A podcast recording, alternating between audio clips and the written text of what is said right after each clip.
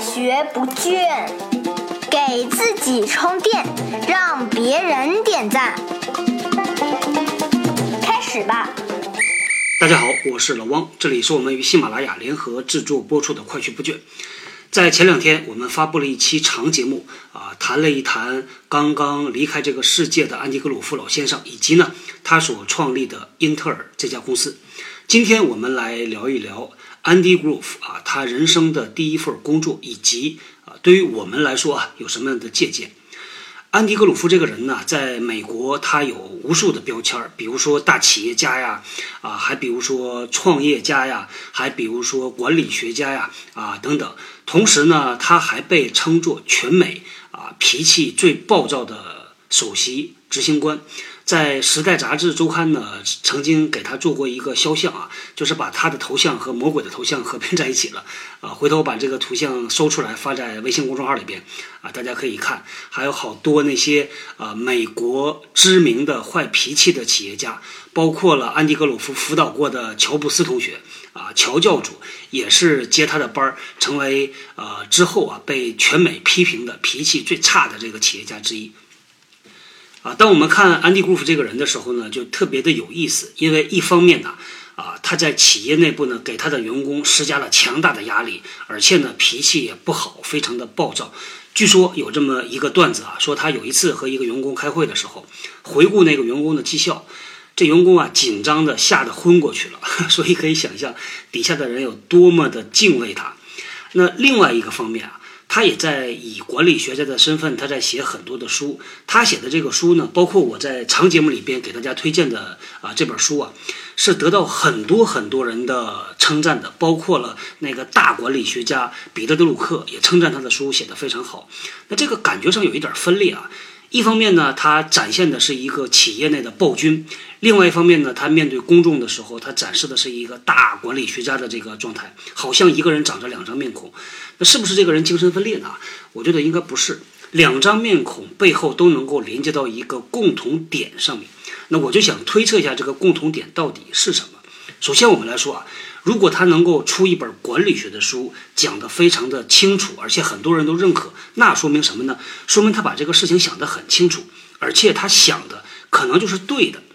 那为什么他又在企业里边表现得像个暴君呢？那我姑且去推测他，因为他很清楚的知道这个事情应该怎么做，但是别人不满足他的要求。那当他对于很多人都不满意的时候，这说明他的标准和要求啊，比大部分的人都要高。那这可能就是他这个表现出来两张面孔的原因，所以呢，我们如果给啊安迪·格鲁夫来画像的话，他可能就是这么样的一个人啊。首先是很聪明啊，其次呢很倔强。所谓的倔强啊，这个表现的就是他不妥协，他很坚持嘛。那还有第三个特点就是他的标准是很高的，所以这样的一个人呢，就是聪明、倔强、高标准、严要求的这么一个人。那这样的人在我们周围多不多呢？我觉得其实很多，啊，但是在工作中啊，这样的人呢，啊，是特别容易吃亏、特别容易得罪人的，尤其是呢，在职业的早期阶段啊，谁都能管着你，对吧？谁都能跑过来跟你讲两句，你又不是公司的 CEO，可以乱发脾气。所以呢，啊，像符合这个特点的人呢，在企业里边职业生涯早期可能就是磕磕绊绊的。那我们来看一下啊。安迪·格鲁夫，他在他的职业生涯里边，他有没有遇到过类似的这种事儿啊？他是怎么解决？他怎么搞定的呢？我觉得这就是对我们的一个启发。那再要说一说安迪·格鲁夫，他早期的职业生涯到底他做了什么？首先呢，他是一个犹太人，因为在二战的时候他躲避战乱，他就跑到了美国。他是在美国的纽约城市大学啊读的本科，之后呢跑到伯克利读了一个博士。他读的这个专业啊，就是当时正要大发展的半导体。他毕业之后呢，他加入了仙童半导体公司。这个说起仙童半导体啊，在半导体行业那是鼻祖级的公司，鼎鼎大名。后来很多这个行业里边的大牛都是来自于这家公司。当时格鲁夫毕业之后呢，就加入了仙童，他去做研发部啊，一个普通的研究员。因为表现优异，所以呢，啊，他很快的就被一个叫摩尔的人相中了，让他去做这个部门的研发总监。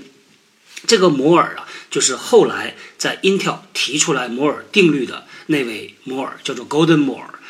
那格鲁夫在仙童半导体工作了两年多时间，后来啊，仙童呢出现了一些管理上的问题，很多人离职。那这个时候呢，格鲁夫的老板啊啊，Golden Moore 和另外一个人叫做 Robert Noyce，这俩人呢就琢磨啊，这公司不行了，咱们出去搞另外一摊儿吧。所以他俩就跑出去成立了一家新的公司，就叫做 Intel。那摩尔和诺 s 这俩人呢，成立公司的第一件事儿就考虑要招人，对吧？要拉起队伍大干一场。他们想到的第一个人就是安迪· r o 夫，所以他们去找安迪说愿不愿意过来。安迪· r o 夫呢想都没想，二话不说啊就跑过来加入了 Intel。那自此呢，Intel 的三驾马车也就正式的成立了。那说到这里啊，我们还没有解释安迪· r o 夫这样一个人呢，聪明倔强、高标准、严要求，他是怎么绕开那些。职业生涯早期的大坑啊，没有磕磕绊绊的，没有被人下绊子，没有被人讨厌的。我认为呢，安迪·古夫做对了两件事儿。第一件事儿呢，就是跟对了老板，他跟的这个 Golden Moore 很欣赏和认可他，知道他有这样的问题，诶，但是也知道他在某一方面是很强的，所以能够包容他的缺点，能够把他的优点用好。第二个方面呢，安迪·古夫做对的就是他在这个岗位上能够做得很好。他把自己的这个能量优势都展示出来给他的老板看了，我觉得是这两个原因呢，才导致了安迪·沃夫在他的第一份工作里边没有因为他的臭脾气呀、他的高标准严要求啊而得罪人。那另外呢，他也做对了两件事儿，第一个就是选对了行业，就像我们前面说马云，他在二十年前就能够看到这个行业会大发展，所以他义无反顾地加入这个行业。当年的安迪·姑父也是一样，他选择了一个上升行业，那就能够享受到上升行业的红利嘛。就像我们中国人讲的，做事儿要讲究天时地利人和，要看大势，看大的发展。当你都占据了这个大的趋势的时候呢，就比较容易成功。用雷军的话来讲啊，就是你站在风口上啊，哪怕是只猪啊，它也会被风吹起来啊，其实是一个道理。那第二件事儿他做的对的，就是当摩尔离开了那家当时还不错、很强大的仙童半导体公司的时候，外边成立了一个不起眼的小公司啊，就两杆枪，啥都没有。他对着安迪·古夫招招手说：“来不来？”这个时候，安迪做对了一个选择，他就是跟着老板，而不是跟着公司。我觉得这也是我们可以做参考的。当你发现有一个人很欣赏你，而且那个人很强、很牛的时候，我觉得放在面前的两条路，一条路跟公司，一条路跟老板。那我从安迪·古夫的经历中看到的就是选择跟一个很牛的老板啊，应该是更加的光明灿烂。好，那关于安迪·古夫的工作啊，咱们先聊到这儿。